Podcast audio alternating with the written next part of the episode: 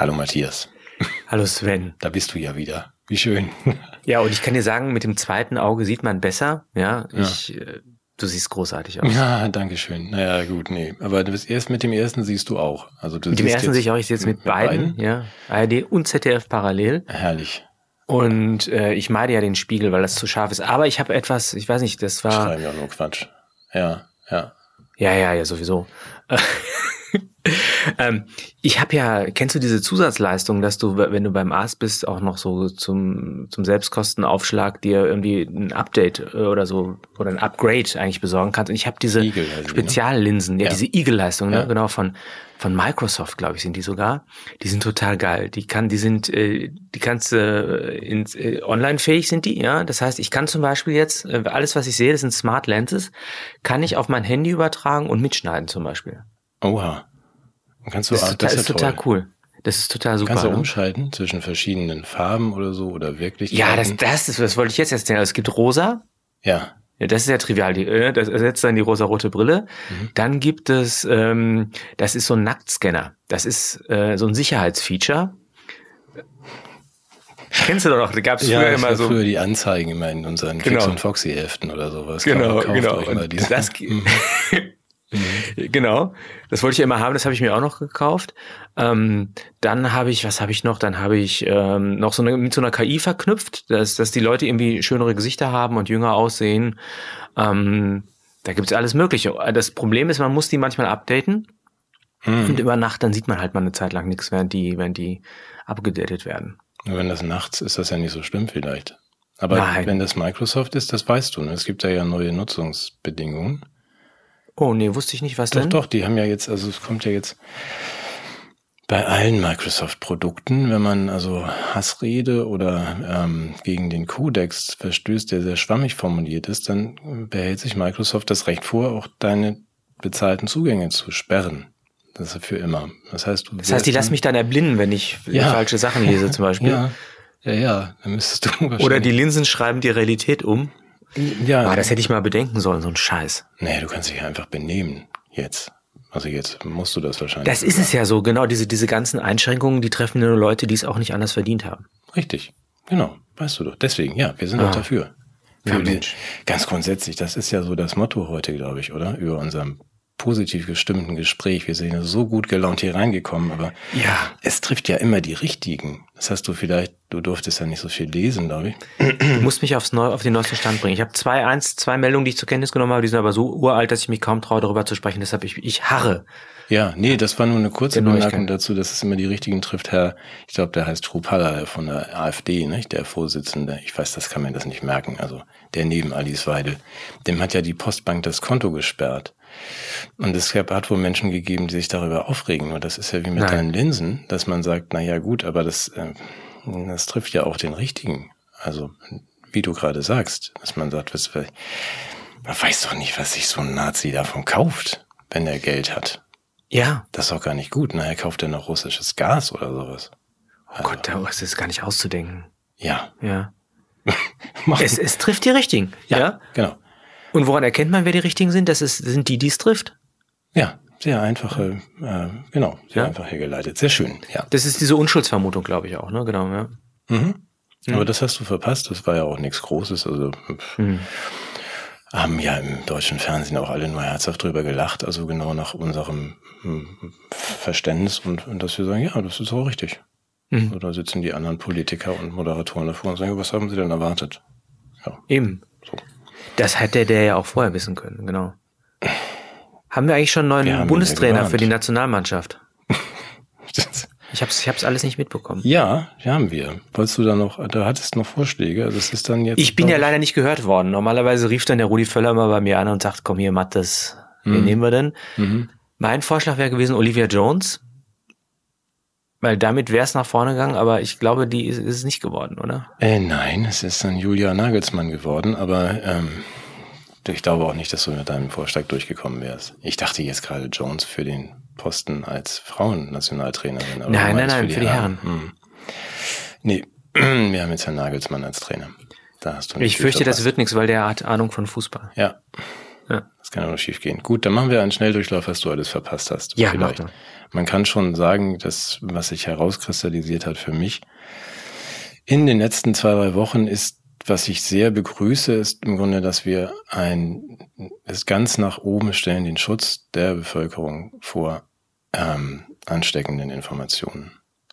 Das ist so das, was ich wirklich positiv finde an dieser Entwicklung. Und ich sehe das dann überall und kann dann nur vor mich hinnicken. Das betrifft, du hast es mitbekommen, wir hatten ja gerade Jubiläum von Nord Stream 1 und 2 Sprengung. Ähm, da bin ich froh, dass man nicht vertieft, ob jetzt der, der Olaf nicht vielleicht das schon vorher wusste, sondern dass man diese Informationen und diese Fragen auch den Menschen vorenthält. Das meine ich mit schützt sie vor ansteckenden Informationen. Das ist ja gefährlich. Es macht schlechte Laune. Es verunsichert. Und das können wir in so einer Krisenzeit ja nun wirklich nicht brauchen. Da möchte ich jetzt in, im Auftrag äh, unserer Institution des Zentrums zur Bekämpfung von, Irgendwas? Nein, für, von Desinformation, Demokratie, ja. mhm. Diskriminierung und Nachhaltigkeit ich habe es gut zusammengekriegt, ne? Ja, also da möchte ich jetzt explizit warnen davor. Du hast es wahrscheinlich mitbekommen. Dirk Pohlmann äh, ist ja vor dem UN-Sicherheitsrat als Experte gehört worden und der, dafür müssen wir ausdrücklich warnen, hat ja ganz äh, gefährliche Informationen äh, in, in, den Umlauf gebracht, vor denen die Bevölkerung geschützt werden sollte. Was mir besonders gefallen hat, ist sein Satz: Die Bundesregierung wissen genau so viel gerade, dass sie wissen, dass sie nicht mehr wissen wollen. Mhm. Das ist ja genau diese diese diese Gefährlichkeit der Information vermeiden. Mhm. Ja, ja, das meine ich. Das betrifft ja alles schön zusammengefasst. Also, dass man sagt, das ist ein verantwortungsvoller äh, Gang auf einem sehr schmalen Grad, was unsere Regierung hier leisten mhm. muss, in jeder Hinsicht. Also das sind ja die, und das ist ja das, die setzen sich ja diesen gefährlichen Informationen aus, stellvertretend für uns, um uns davor zu beschützen. Ja, ja. Und das ist ja eben. Und wir verübeln es ihnen, indem wir dann sagen, nee, hier, die, die machen Propaganda und so. Genau, und das jetzt verstehe ich das erst. Das findet sich jetzt in deiner kurzen ähm, optischen Abwesenheit oder wie das heißt, nee, also wie nennt man denn das von einer visionären Abwesenheit? Egal. Visuelle Absenz. Visuell, so ich sage, visuelle Absenz. Herrlich, genau. Da hat sich das ja in, auf allen Gebieten im Grunde gezeigt. Und das finde ich nochmal, wir müssen. Wo das noch? Also ich war ja völlig geschützt. Ich war ja in so einer Art Lockdown, in so einer Informationsquarantäne. Du, wenn man jetzt zum Schutz der Menschen, die STIKO, die deutsche STIKO sagt, wir, wir löschen alles, was wir vorher gesagt haben und halten einfach nochmal sicherheitshalber fest, Impfungen, diese Impfung äh, schützt nicht vor Erkrankung und nicht vor Ansteckung. Und das haben wir ja auch nie gesagt. Das ist ja sehr beruhigend für, für die Menschen, finde ich, dass man nicht jetzt in eine Verunsicherung kommt, sondern dass man sagt, ach ja, stimmt, das hat ja auch überhaupt nie jemand gesagt dass Impfungen gegen Erkrankung oder Ansteckung helfen. Das war ja eigentlich auch noch nie so, wenn wir das ja. mal ein bisschen zurückverfolgen. Masernimpfungen haben ja auch nie vor Ansteckung ähm, und ähm, Weitergabe der Erkrankung geholfen. Wir hatten ja auch beide achtmal Mumps, wenn du dich erinnerst. Also diese. Natürlich. Ja, das, das haben Impfungen noch nie geleistet. Also dass man Nein, sagt, das, das war ja auch nie die Idee der Impfung. Genau, und sich dem auszusetzen, das auszuhalten als Fachmann und zu sagen, okay, ich hätte da vielleicht Fragen, aber die lasse ich jetzt weg. So, und ich verkürze das jetzt, um die Menschen zu beruhigen. Ja, also diese Impfung hilft. Wir wissen zwar nicht wogegen, aber macht das mal. Und das finden finde ich, finde ich komplett überzeugend, weil das Problem ist ja, dass Menschen oft in so eine Art Dissonanz kommen, weil das, was ihnen in der Öffentlichkeit als Wirklichkeit erscheint und das, von dem sie glauben, was gilt, in einen Widerspruch tritt. Ja die sagen, ich bin geimpft, bin trotzdem krank. Da ist doch ein Widerspruch. Mhm. Und dieser Widerspruch wird jetzt nicht dadurch aufgelöst, dass, dass man Impfungen erzeugt, die Menschen vor Krankheiten und Ansteckung schützen, mhm. sondern indem man sozusagen die DNA ihrer Intellektualität neu programmiert und sagt, Impfungen schützen doch gar nicht vor Krankheit und Ansteckung. Und schon, und schon ist der Widerspruch aufgelöst. Ja, genau. Und weil es halt so blöd ist, die Realität kann man relativ schwer ändern, muss man einfach jetzt gefährliche Informationen, die infolge von Widersprüchlichkeitserfahrungen entstehen, mhm. dadurch neutralisieren, dass man gewissermaßen Informationen schafft, die zur Wirklichkeit passen. Genau. Wobei das ist ja schon die hohe Kunst, was wir jetzt gerade hier beobachten bei der STIKO, also dass man das so ja. umdeutet, dass es auch da beruhigend wird. Ja, der Wahrheit näher bringt. Umdeuten klingt ja so nach einem nach einer bösartigen Absicht. Ja, hast recht. Also jetzt ja. noch mal einen Schritt zurück, was der einfachere plumpere Weg, aber trotzdem natürlich hochverantwortungsvoll ist das, was der Robby macht. Das hast du vielleicht dann auch mitbekommen. Der, Vielleicht der Tierarzt. Nicht. Nein, nein, nein, das ist ja der, ähm, der Lodi, Lothar meinst du? Nein, nein, Ach, der, ja, ja. der Robby ist der, der, ähm, der in die Zukunft führt, ja.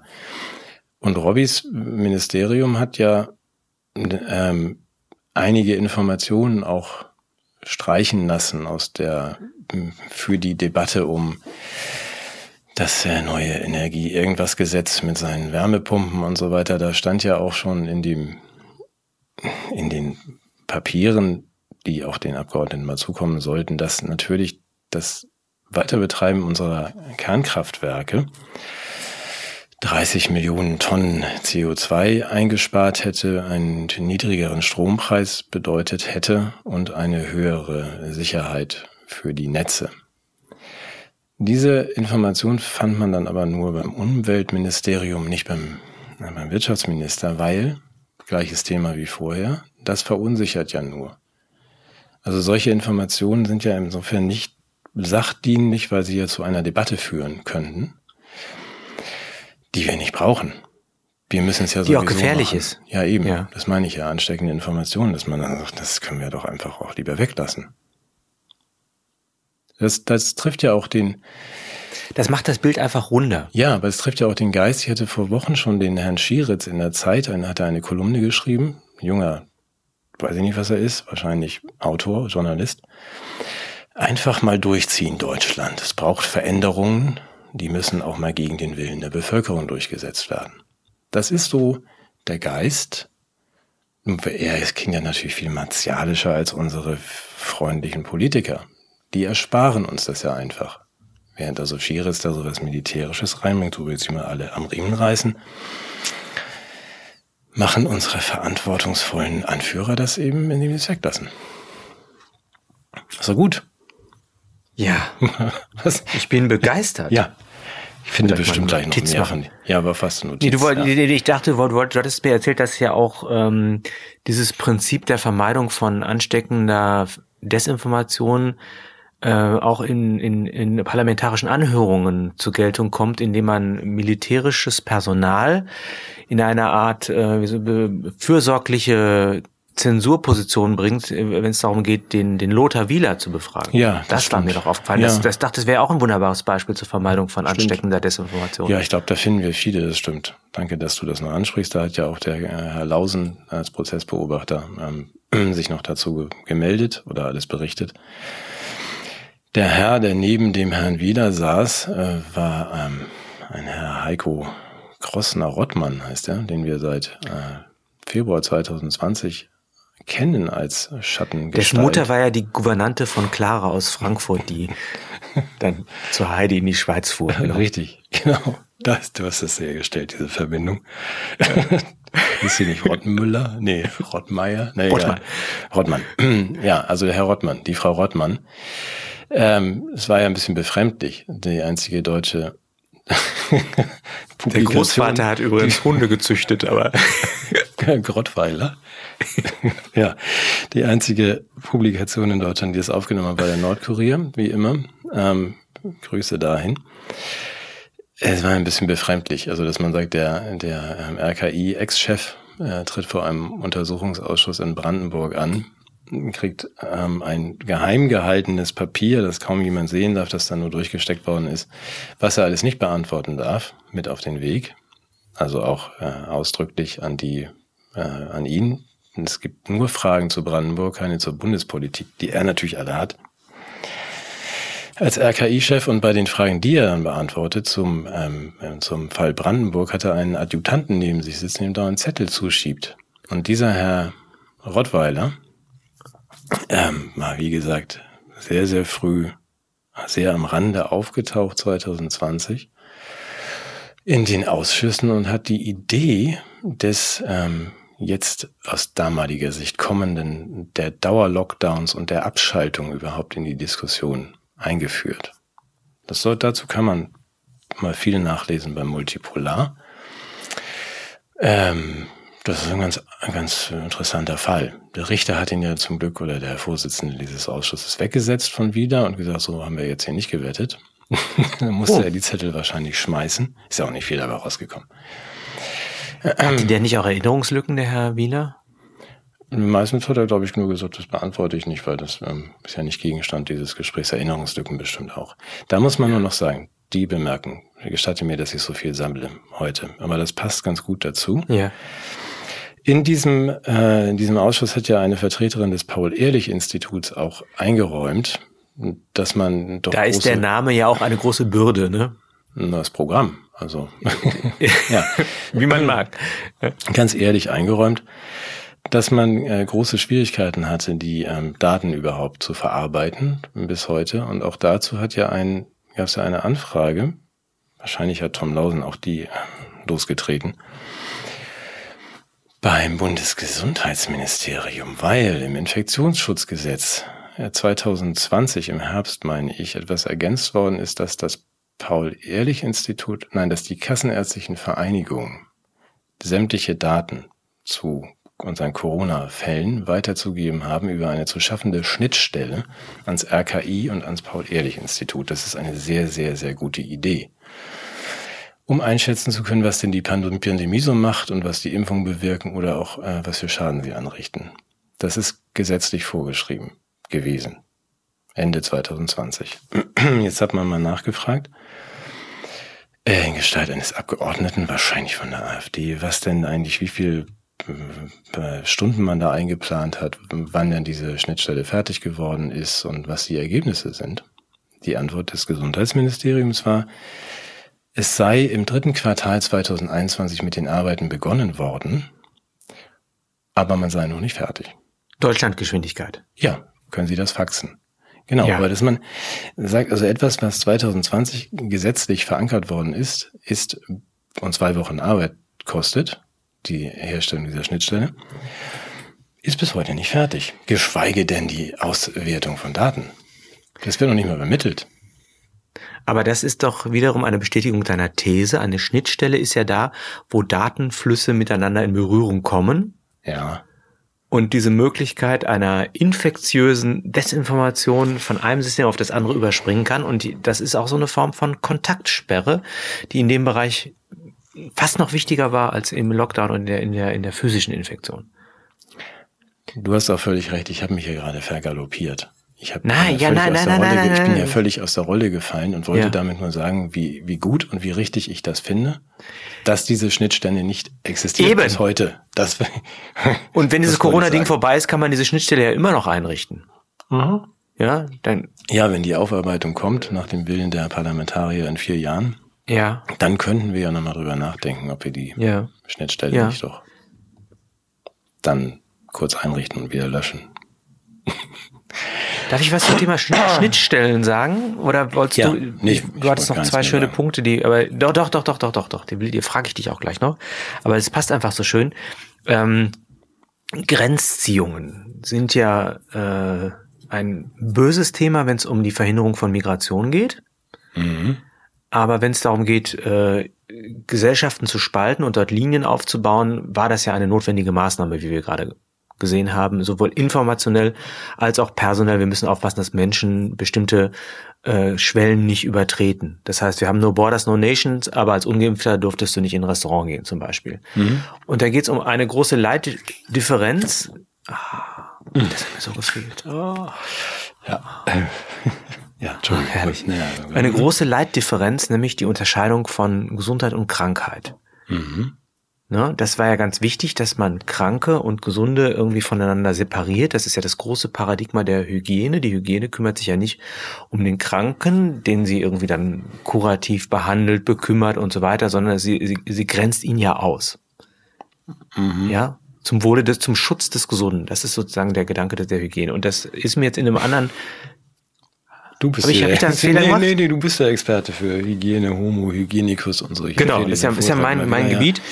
Und das Interessante ist, ist mhm. dass ähm, da die Differenz von Schein und Sein konstitutiv ist, weil es ja immer wieder Menschen gibt, die so diese Neigung zu Täuschungen haben. Und es gibt zum Beispiel Leute, die täuschen Krankheiten vor, obwohl sie sie nicht haben, wenn sie zum Beispiel nicht im Krieg erschossen werden wollen. Ja, dann sagen die, Ja. ich habe, äh, dann geht man zum Kreisversatzamt und sagt, ich habe so einen Husten und mein Herz und ich habe alles Mögliche. Das ist der Simulant. Und das ist der Simulant, genau. Und die Aufgabe der Medizin dient ja dazu, dem Simulanten, der eine scheinbare Krankheit vortäuscht, in Wahrheit aber gesund ist, als solchen zu entlarven. Ja. Ja, das ist Alright. ein, das ist der erste Punkt, diese, diese sozusagen, um, um ihm Zugänge, um sozusagen ihm seine Weigerung an bestimmten Dingen zu partizipieren, äh, unmöglich zu machen. Also zum Beispiel in den Krieg, zu müssen. Krieg. Kennst du auch den Dissimulanten? nee, bis Ja. heute nicht. Moment. Ja, das, äh, das sind Menschen, erklären, die Ja. Mhm. haben was, ja. tun aber so, als wären sie gesund. Ja. Mhm. Das war ja so wie wenn du hattest irgendwie, du hattest schwere, schwer Corona, hast aber keinen Test gemacht, um weiterhin ähm, arbeiten gehen zu dürfen oder irgendwelche Räume zu betreten. Mhm. Und da hat man ja auch große Energie drauf gewendet, verwendet, jetzt diese Dissimulanten als solche zu identifizieren, weil man ja äh, auch da sagt, ja, äh, da reicht ja dann schon auch der infektionslose oder der symptomlose Kranke. Jedenfalls gab es eine große Phobie vor dem Dissimulanten, vor jemandem, der möglicherweise krank ist Mhm. und die Gesunden dadurch gefährden könnte. So wie man eine große Phobie hat jetzt vor, vor diesen Desinformationen zum Beispiel auch, ne? So. Okay, aber eine Dissimulant, also nochmal, ja, okay. Früher Und da dienen halt Tests und so weiter dazu, den Dissimulanten als solchen zu entlarven. früher hieß es einfach tapfer. Also wenn man was hat und so tut, als wäre nix. Aber jetzt ist das, du hast Nee, recht. du, du das- erschleichst dir ja Zugänge zu gesellschaftlichen Räumen, die dir eigentlich verboten sind, weil Ja. du Träger eines bestimmten Merkmals bist. Und dieses Merkmal, das dissimulierst du, da täuschst du dessen Abwesenheit vor, obwohl du es hast. mhm. Jetzt habe ich, das klingt ja erstmal noch ganz plausibel, es beruht aber auf einer völlig falschen Voraussetzung. Nämlich, dass wir unterscheiden können zwischen Realität und Schein. Was ist nämlich, wenn die Krankheit selber eine kollektive Simulation ist? Du ahnst, was ich meine? Ja, ich ahne, was du meinst. Es ging nach Verschwörungstheorie, ja gut, aber gehen wir mal aus davon. Ja, kollektive Illusion, was, Covid? Ja, nur, nur so hypothetisch gedacht. Ja. Oder okay. Klima oder so irgendwas. Mhm. Und du verhältst dich dazu jetzt simulativ oder dissimulativ. Also ich simuliere etwas doch- nicht zu haben, was ich gar nicht habe. Was es sowieso nicht gibt. Ja, ne, ein bisschen schwierig. Mhm. Was damit, was, was, was bedeutet, dass die Differenz von Wahrheit und Irrtum, von Lüge und Täuschung und, und, und Ehrlichkeit völlig aufgelöst ist, weil die Wirklichkeit ein Glaubenssystem ist, das mit Macht errichtet wird. Mhm. Ja, Und da hat Peter Sloterdijk ja schon was sehr Kluges gesagt. Ähm, Macht ist das Vermögen, das Realitätsprinzip außer Kraft zu setzen. okay. Ja, das ist das, was wir erlebt haben oder immer noch Und erleben. was, was das Konstitutionsprinzip unserer Politik schlechthin ist. Es werden fiktive Realitäten geschaffen, die mit fiktiven ähm, Techniken behandelt und traktiert werden, um dann zu fiktiven Ergebnissen zu führen, die im politischen Raum gefeiert werden, während aber die Realität, und das ist das Problem, es gibt ein paar, die sind in der Macht, die können das Realitätsprinzip außer Kraft setzen, und dann gibt es welche, die haben nicht diese Macht, die müssen das Realitätsprinzip ausbaden. Mhm. Die sterben dann im Altersheim, die kriegen dann psychische Probleme, weil sie in der Schule nicht mehr mitmachen durften, die müssen teure Mieten zahlen, die und so weiter und so weiter und so weiter. Aber für die gibt es zum Glück einen Namen, Mhm. Ich habe dazu gleich eine Frage. Ja, mach mal weiter, bitte. Nazis.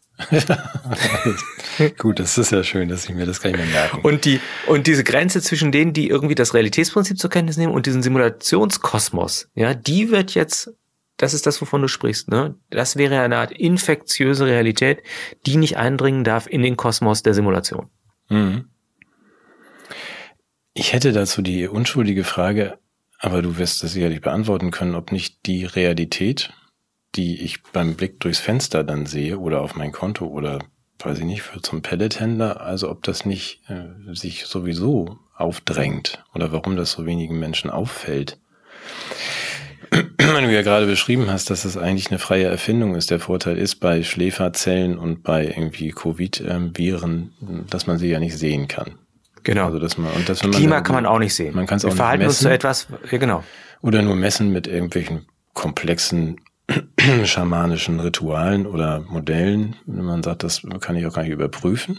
So Mhm. als Einzelner. Ich könnte aber aus dem Fenster gucken oder mich fragen, wie geht's mir denn heute? Bin ich erkältet oder nicht? Genau. Oder sterben alle Menschen um mich herum und fallen an Covid um oder habe ich, kenne ich eigentlich gar keine sowas hat. Aber da frage ich mich, warum haben denn nur so wenige dieses ungünstige Gen mitbekommen, dass sie die Realität als solche wahrnehmen? Es ist, ich glaube, das wäre, möglich ist es allen, aber es gibt eine psychische Neigung der Realitätsflucht. Ja, warum die sich so? koppelt mit einem Macht, mit den Machtmöglichkeiten der medialen Bewirtschaftung unserer Wahrnehmung und unseres Denkens. Und da, da gibt es so eine Art heimlichen Pakt zwischen der Neigung zur Realitätsflucht der Menschen und der Neigung zur Realitätskonstruktion als Simulation der Mächtigen. Mhm. Okay, also das ist so Topf und Deckel, das passt. Meinst du das passt, das, die, das, das, findet, das findet zueinander, das, da findet zueinander, was zusammengehört. Mhm.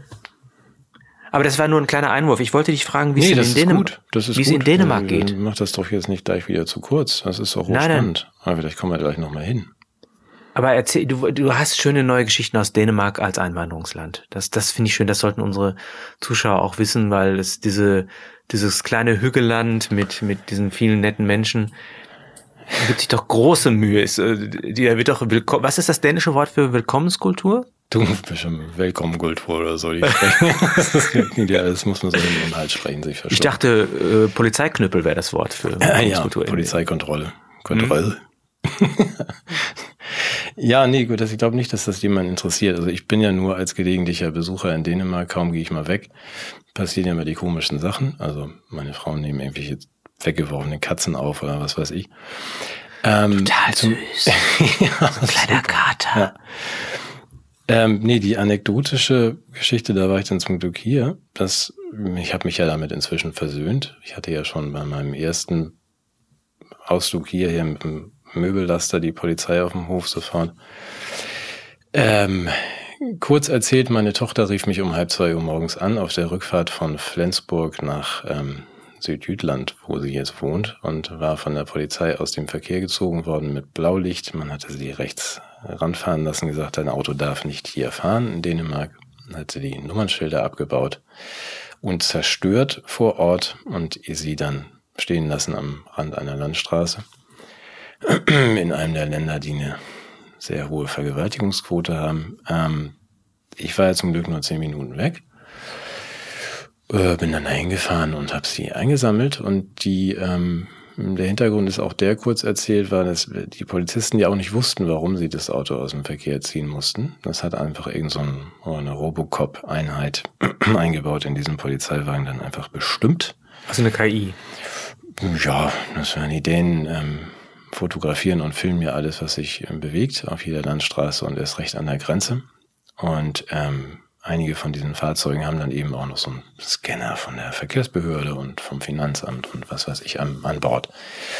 Äh, da ist das Nummernschild wohl irgendwie vorbestraft gewesen. Um es ähm, wirklich ganz, ganz kurz zu fassen, wir mussten viel telefonieren, weil am Wochenende arbeitet die dänische Polizei nicht hier. Da muss man dann gucken, wirklich so. Also nur Dienstag und Donnerstag von 14 bis 16 Uhr. Dann darf man auch einbrechen, sonst nicht.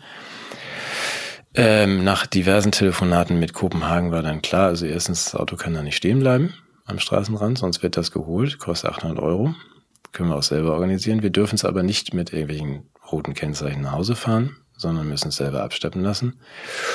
Die Nummernschilder sind für immer verloren. Man muss das Auto neu zulassen, alle Versicherungen neu abschließen und so weiter und so fort. Hintergrund.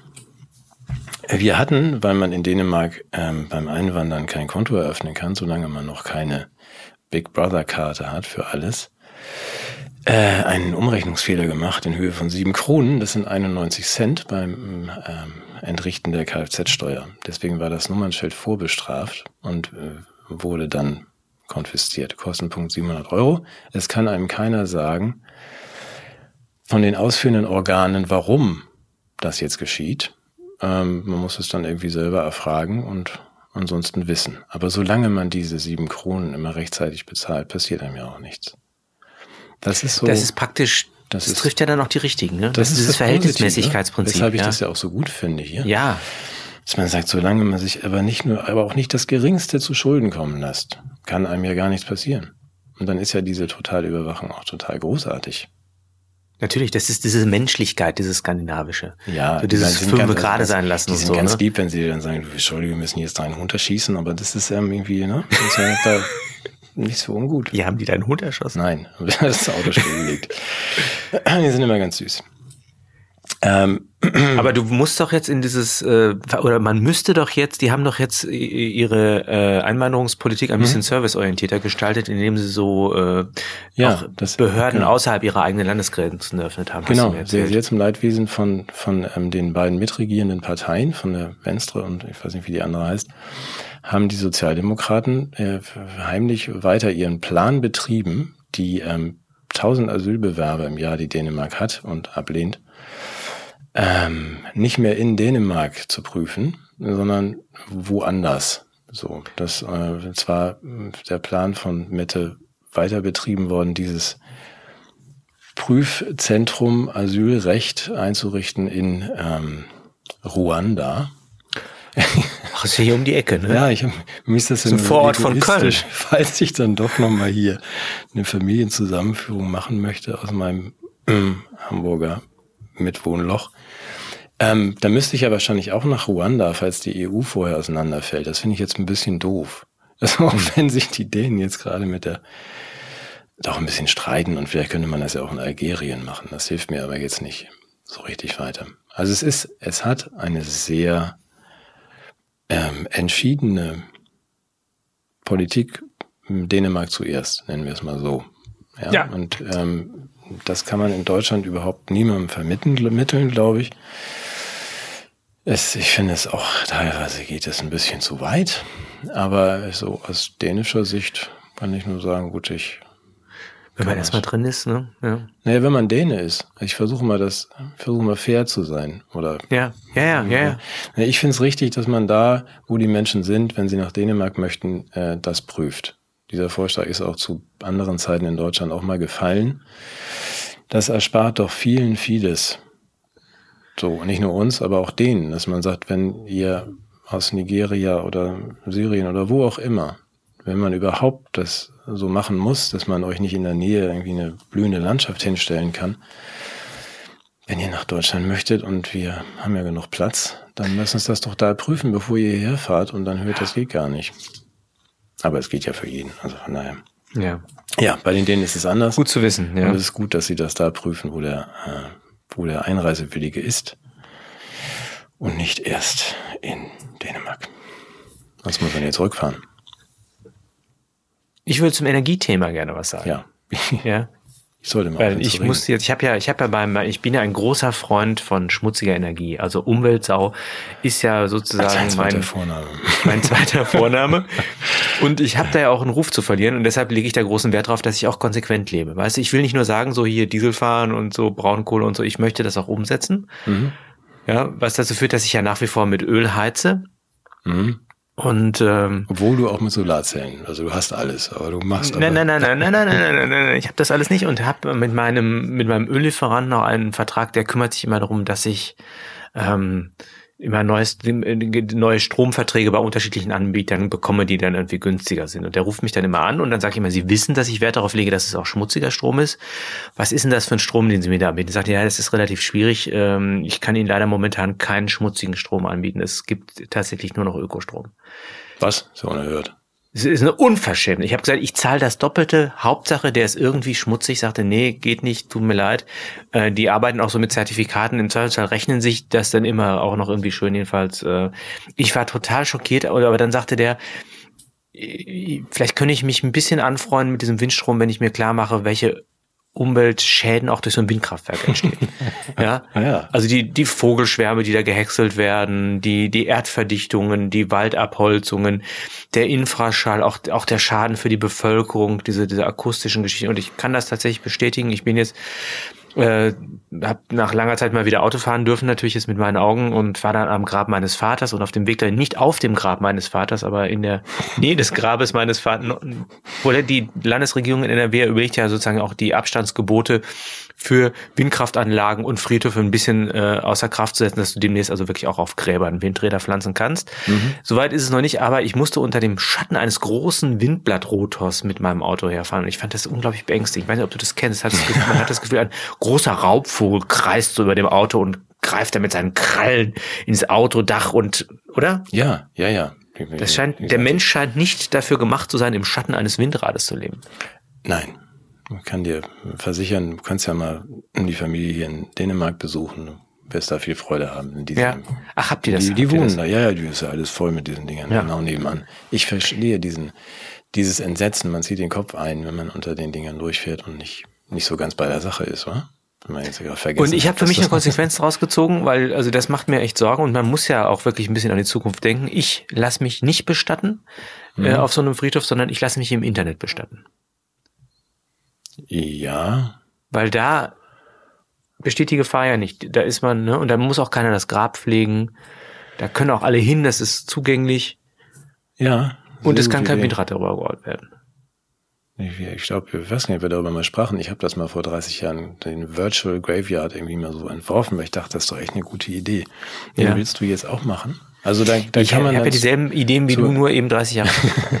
Das ist, aber da kann man dann auch zu deiner Grabstätte gehen, hoffentlich erst in 70 Jahren, aber also wenn du irgendwann mal nicht mehr bist, ähm, und kann dann was? Also du wirst dann virtuell begraben und oder im Netz und Ich bin, werde im Netz begraben. bist Genau. du dann da auch noch? Gibt's dann da B und B Folgen und so? Das könnte man sich ja vorstellen, dass man auch so, ja, so, ja, klar. Ja, das finde ich ja so, nach, äh, wenn man so schon Verwandte beerdigt hat, hast du ja, glaube ich, auch schon, also ich, Ja. ich jedenfalls. Das ist ja, man muss das ja immer so mitnehmen dann auch, wenn man was behalten möchte von Ja. denen an, an, an materiellen Dingen. Also so. Das müllt einem alles zu und Ja. der, wer nichts haben soll, um glücklich zu sein, äh, wäre es natürlich schön, wenn das alles im Netz ist. Ja, wenn man das. Übergangsweise würde ich vorstellen, dass man an Grabstein so QR-Codes macht, wo man dann so die. Ja, das, das hatte ich aber auch schon damals. Man kann ja so Hologramme machen. Dass du Ja. sagst, und dann, dann erscheint das da auch über so einem Grabstein für so ewig Gestrige, die dann meinen, ich möchte schon irgendwie auf so einen Ort des Gedenkens. Dann hast du dann Matthias QR-Code und dann können wir dich Ja. doch da so erscheinen lassen auf der Wiese. Und dann erzählst du da irgendwas.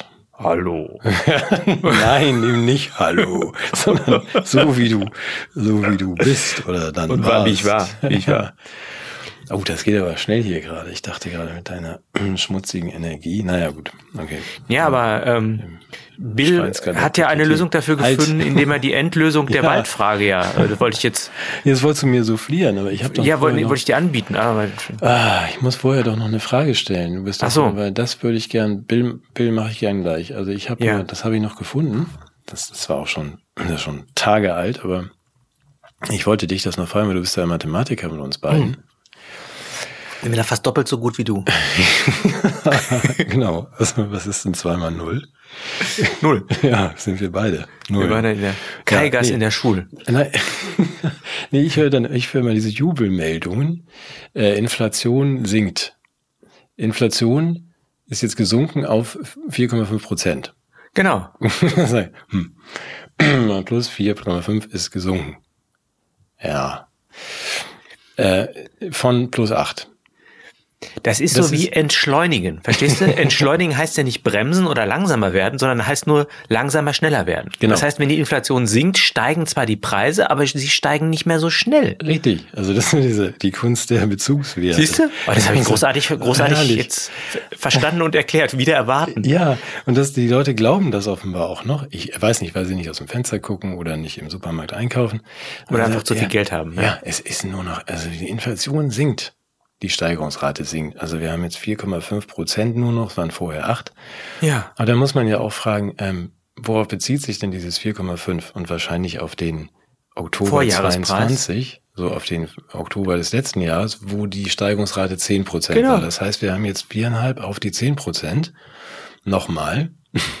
Und das sind dann mehr als uns. 14,5, sondern das sind ja nochmal, Genau. Und freuen das ist ja ex, das ist wie das exponentielle Wachstum. Und freuen uns. Aber da kommt dann die Realität gelegentlich mal so reingekachelt. Und wenn ich dann Leute wie mein Bruder, liebe Grüße, der sehr bescheiden lebt, der sagt, letztes Jahr musste er 2200 Euro nachzahlen für Gas. Ähm, dann denke ich mir so, also irgendwie das mit der 4,5 und auch mit der 10, da stimmt doch irgendwas nicht. Das scheint mir nicht so ganz hinzuhauen. Das, ähm, und dazu wollte ich dich jetzt noch, noch mal fragen oder informieren, weil ja jetzt im Gegensatz zu den jubelnden Mainstream-Medien die Firma Destatis, ist ja gar keine Firma, sondern unsere Statistikbehörde, am Freitag mitgeteilt hat. Gute Nachricht. Ähm, der Strom ist ähm, um 0,1 Prozent billiger geworden und Gas sogar um 4,6 Prozent billiger im zweiten Halbjahr 22. Ja. So. Das ist ja eine sehr positive Nachricht. Da muss man nur genauer hingucken und dann steht da drüber und zwar für ähm, ähm, für die Industrie und für Behörden. Es steht dann aber auch drin, dass für die äh, Haushalte der Strom, ich muss mal kurz meine Brille aufsetzen, weil die Zahlen so groß sind, ähm, die Gaspreise um, im zweiten Halbjahr um 31 Prozent gestiegen sind und die Strompreise um 21 Prozent.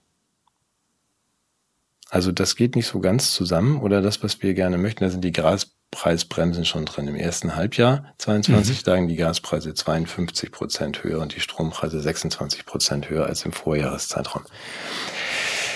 Kurzfassung, wenn ihr korrigiert mich, wenn ich das falsch rechne, also die ähm, Industrie und die Behörden ähm, haben kaum mehr Kosten oder weniger, genauso hohe Kosten oder weniger Kosten als in den Vorjahren und die privaten Haushalte zahlen 50 Prozent mehr für Strom und Gas. Das sagt. Der Eindruck könnte entstehen, aber mhm. ich möchte an der Stelle vielleicht sagen, das sind alles Zahlen. Ja, ich das weiß. müssen Sie jetzt nicht so genau kapieren, nee. weil wenn Sie das durchdringen, könnte das eine gefährliche, infektiöse Desinformation sein, die zu politischer Unzufriedenheit führt. Ja, das verstehe ich. Ich bin schon wieder aus der Rolle gefallen. Ich wollte nur meine Schlussfolgerung daraus ziehen, ja. dass man sagt, okay. wenn das in den Behörden so günstig ist, dann können ja. die Beamten ja weiter da schlafen und ähm, die können ihre Wohnungen ja vielleicht Flüchtlingen zur Verfügung stellen. Das zahlt ja wiederum dann auch der Staat. Du hast sowieso die besten Ideen. Darf ja. ich die andere auch noch sagen, die du gesagt hast zum Thema Energiespeichern und Windkraft?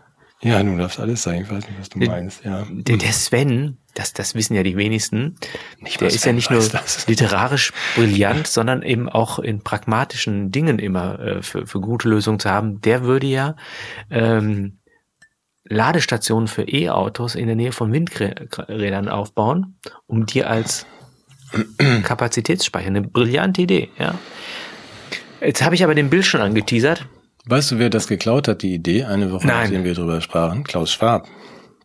Er hat das gleiche vorgeschlagen, das fand ich wirklich gut. Das ist der Ghostwriter von Klaus Genau so. Der Wahrscheinlich seid ihr eine und dieselbe Person. Genau, der auch genau das sagte. Also die, es wird, dein Auto wird kommen von der großen Ladestation, fährt dich zum Einkaufen und fährt danach selbst wieder weg. Also Klaus möchte das auch, sind wir uns total einig. Bill. Ihr beiden, ein Herz im Bill, die Bill. Endlösung mit der Waldfrage, Bill hast du mir erzählt. Haben sicherlich noch nicht alle mitbekommen, vielleicht doch. Ich habe einen langen Zettel zu Kaiser Bill, wie wir, ich würde auch immer wieder darauf hinweisen wollen, dass er der Kaiser der Welt ist. Und du meintest diese Baumgeschichte jetzt, da habe ich was gelernt. Ja. Das fand ich sehr erfrischend, dass er bei im äh, Interview mit der New York Times genau das äh, großer Begeisterung und so verständlich für mich irgendwie gesagt hat, einfach, was wollen wir jetzt? Also wollen wir jetzt die Wissenschaftspeople, also die, die Wissenschaftskennenden oder Kenner sein oder die Idioten? Wir können ja wählen. Und äh, Idioten. Ich wäre ein Wissenschaftskenner. Ja, wir auch, genau, wir auch. Und ja. er sagte, ja, die Wissenschaftsleute, die Wissenschaft verstehen, wie er und du und ich, wissen natürlich, dass die CO2-Speicherung und das Einfangen von CO2 in Bäumen ein wissenschaftlich nicht ausreichend erprobter Weg ist und ähm, mit anderen Worten eine, seine Worte, idiotische Idee. Also CO2. Das gibt's nicht, also Bäume äh, Nö, das ist so kein nicht, CO2. Nein, deswegen hat er ja eine Firma gegründet, die, ähm, ich könnte jetzt auch den Namen suchen, mache ich gleich, die Bäume ähm, abholzt und beerdigt. Also unter die Erde bringt. Das ist doch mal eine ganz bemerkenswerte Idee, auch wenn Ach. jemand wie Bill, der ja Experte für alles ist, sagt, ja. also dass Bäume CO2 speichern, das ist ja wohl nicht bewiesen. Ja. Und deshalb holzen wir die jetzt ab und bringen sie unter die Erde. Dann ist es ja weg. Also dann nicht, dass jetzt noch jemand auf die Idee kommt, daraus einen Schrank zu bauen oder Gott bewahre, man, also wir können es ja auch noch verbrennen. Du weißt, das wäre ja wirklich gefährlich. Dann wäre das CO2 ja wieder in der Luft. Aber Darf ich das mit einem systematischen Open, Gedanken verknüpfen? Ja, ich bitte ja? darum. Weil das ist mir tatsächlich auch aufgefallen. Ich habe ja über vieles nachgedacht in meiner Zwangspause. Und was mir aufgefallen ist, wie schaffen es eigentlich die Grünen, zu all dem Ja zu sagen, was passiert? Weil einfach zunächst ja mal der Bezugspunkt grüner Politik war ja richtig die Natur.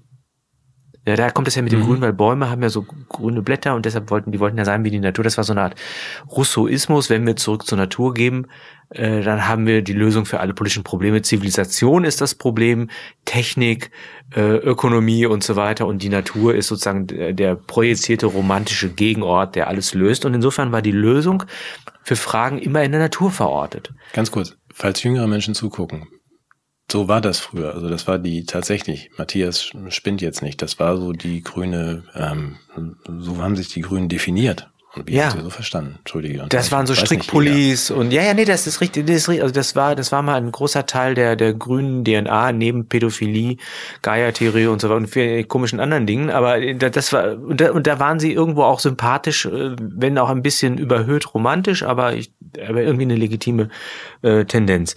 Was mir jetzt aufgefallen ist und ich habe vier Beispiele gefunden, es gibt bestimmt mehr, ist, dass es eine Denaturalisierung des grünen Diskurses gegeben hat. Das heißt, die Grünen haben die Natur als Bezugspunkt Punkt preisgegeben.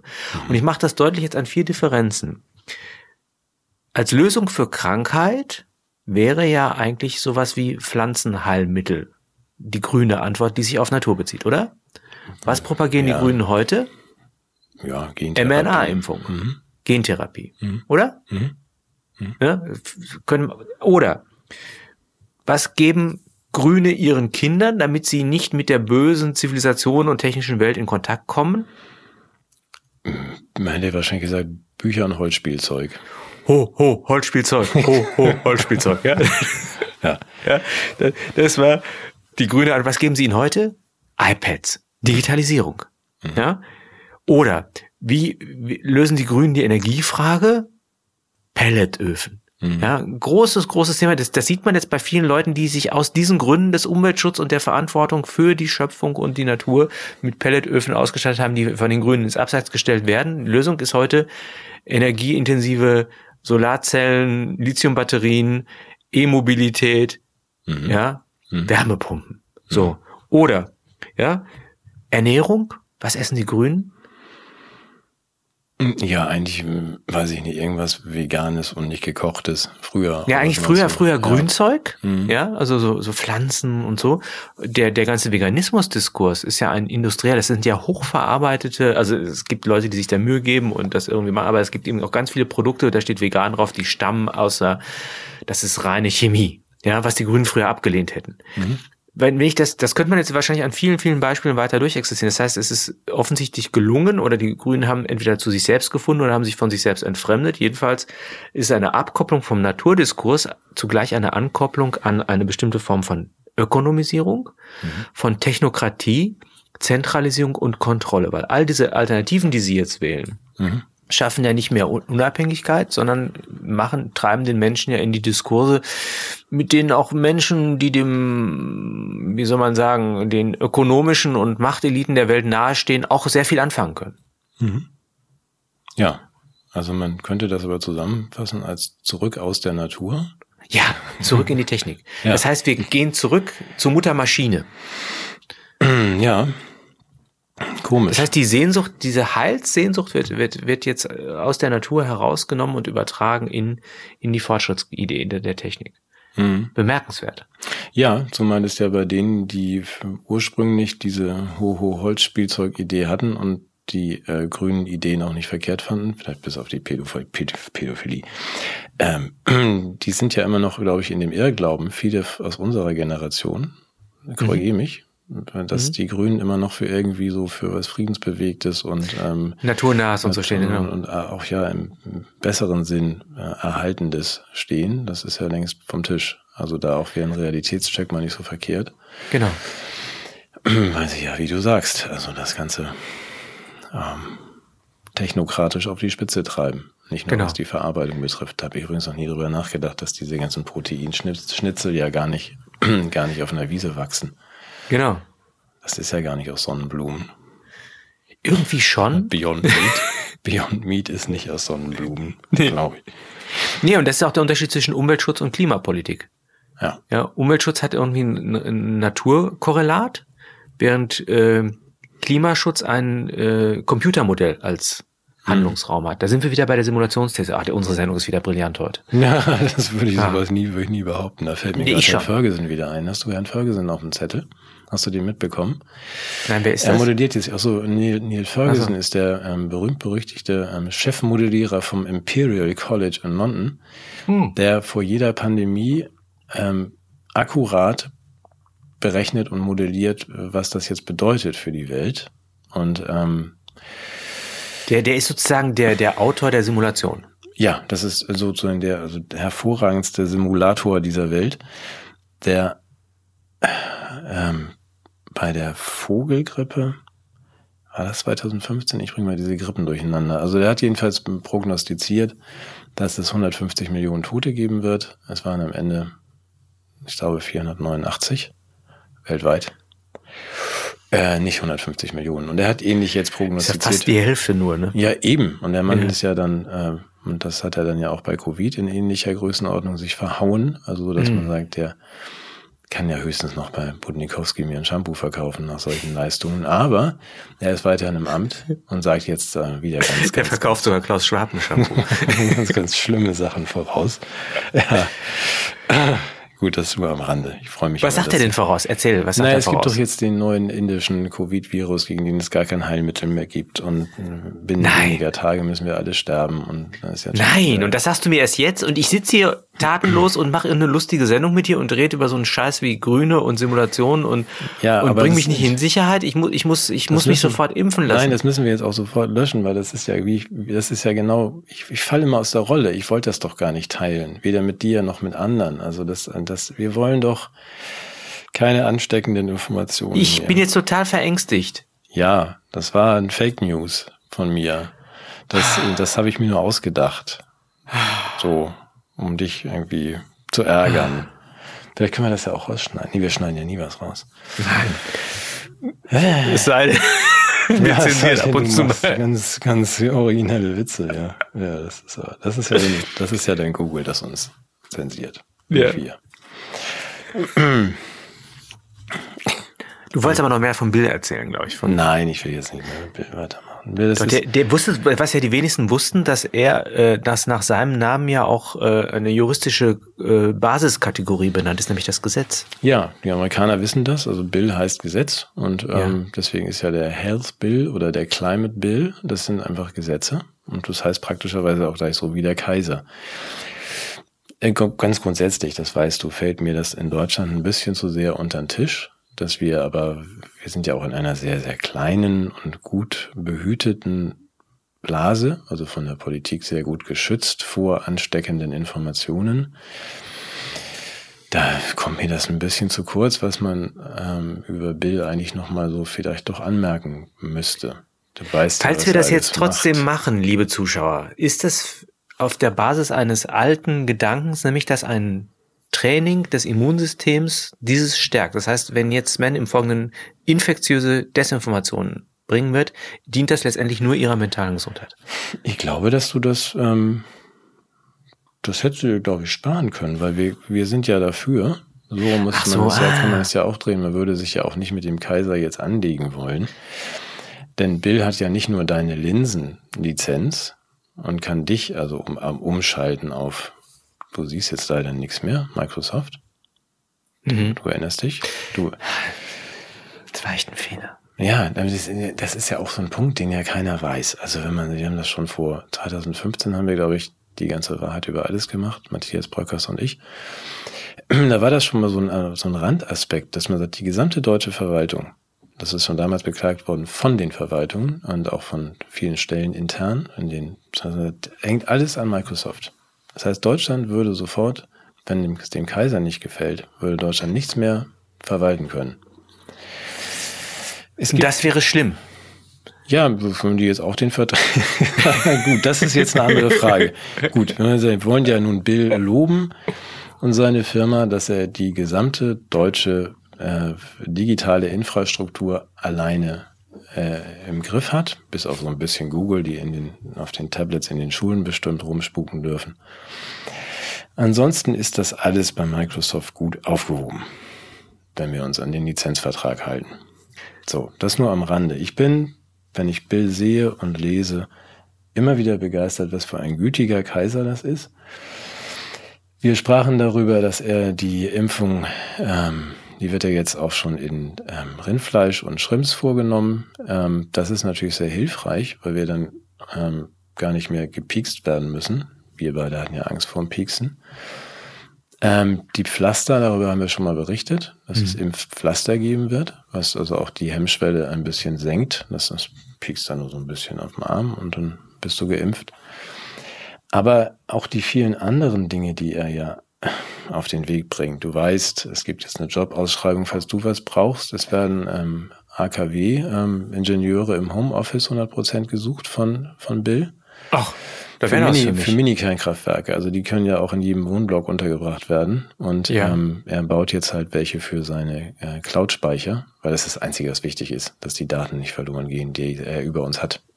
Ach so, ach so. 120 bis 240.000 Dollar gibt's glaube ich, im Jahr.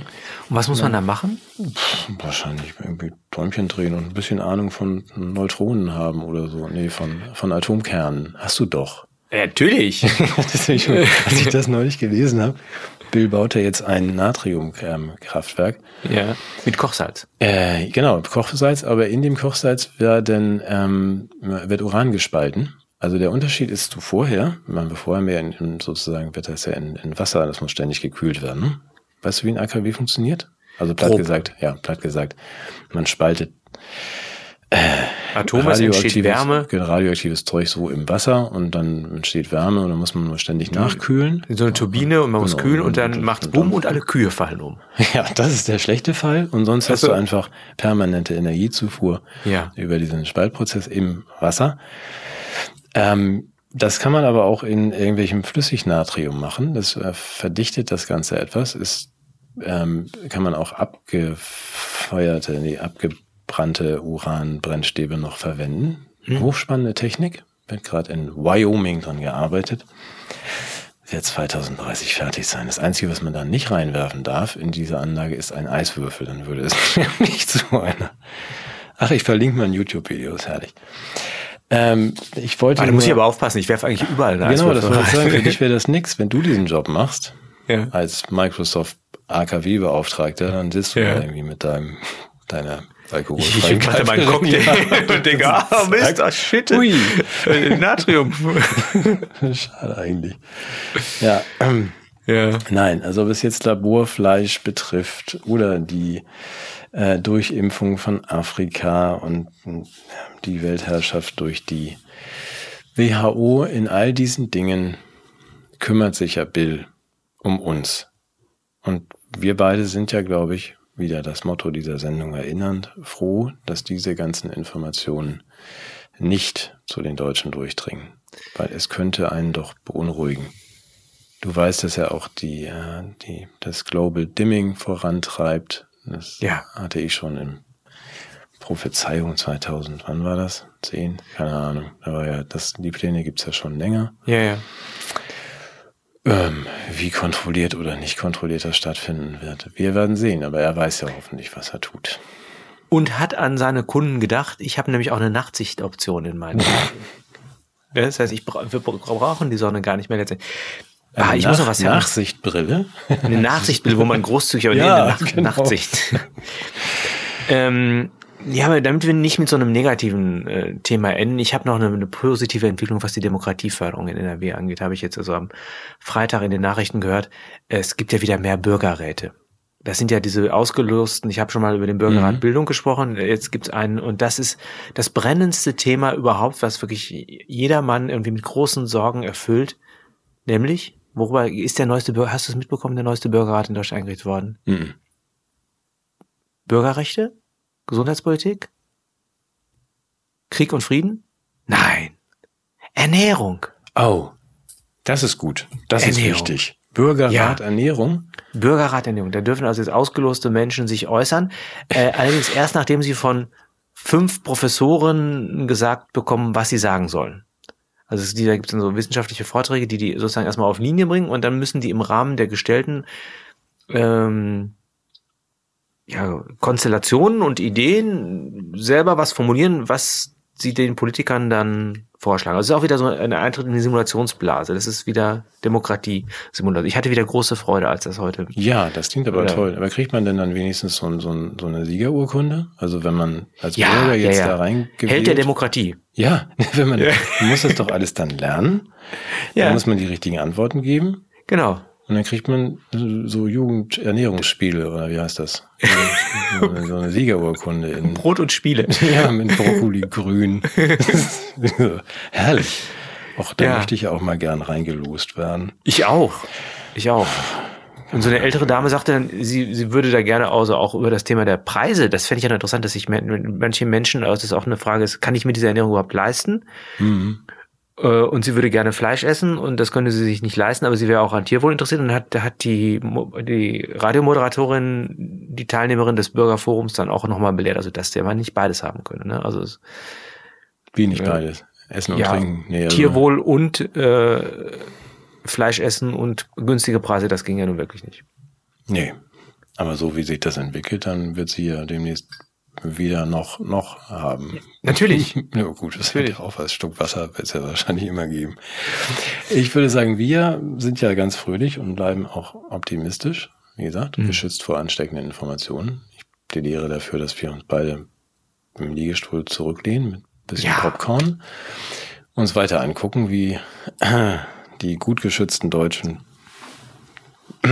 von der Wirklichkeit nichts mitbekommen und ab und zu Einfach wir- mal durchziehen. ja, wir können ab und zu mal so einfach reinrufen oder so einen kleinen Popcorn mit reinwerfen und sagen, hallo, guck mal da hinten.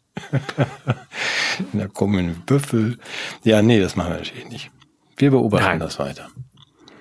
Und reden manchmal unseren Senf da rein. Ja, und wer ganz genau zugehört hat, hat gemerkt, dass wir noch so eine zweite Ebene in der Sendung haben, scheiße, die äh, geschaffen wird mit den rhetorischen Mitteln der Ironie, der Satire, des Sarkasmus und dass wir als Kunstfiguren natürlich mehr denn je Mm, gar Scherz, Satire, Ironie und tiefere Bedeutung. für das wahre, gute und schöne stehen. Ja, na, das ist, glaube ich, das ist, glaube ich, ein Gerücht.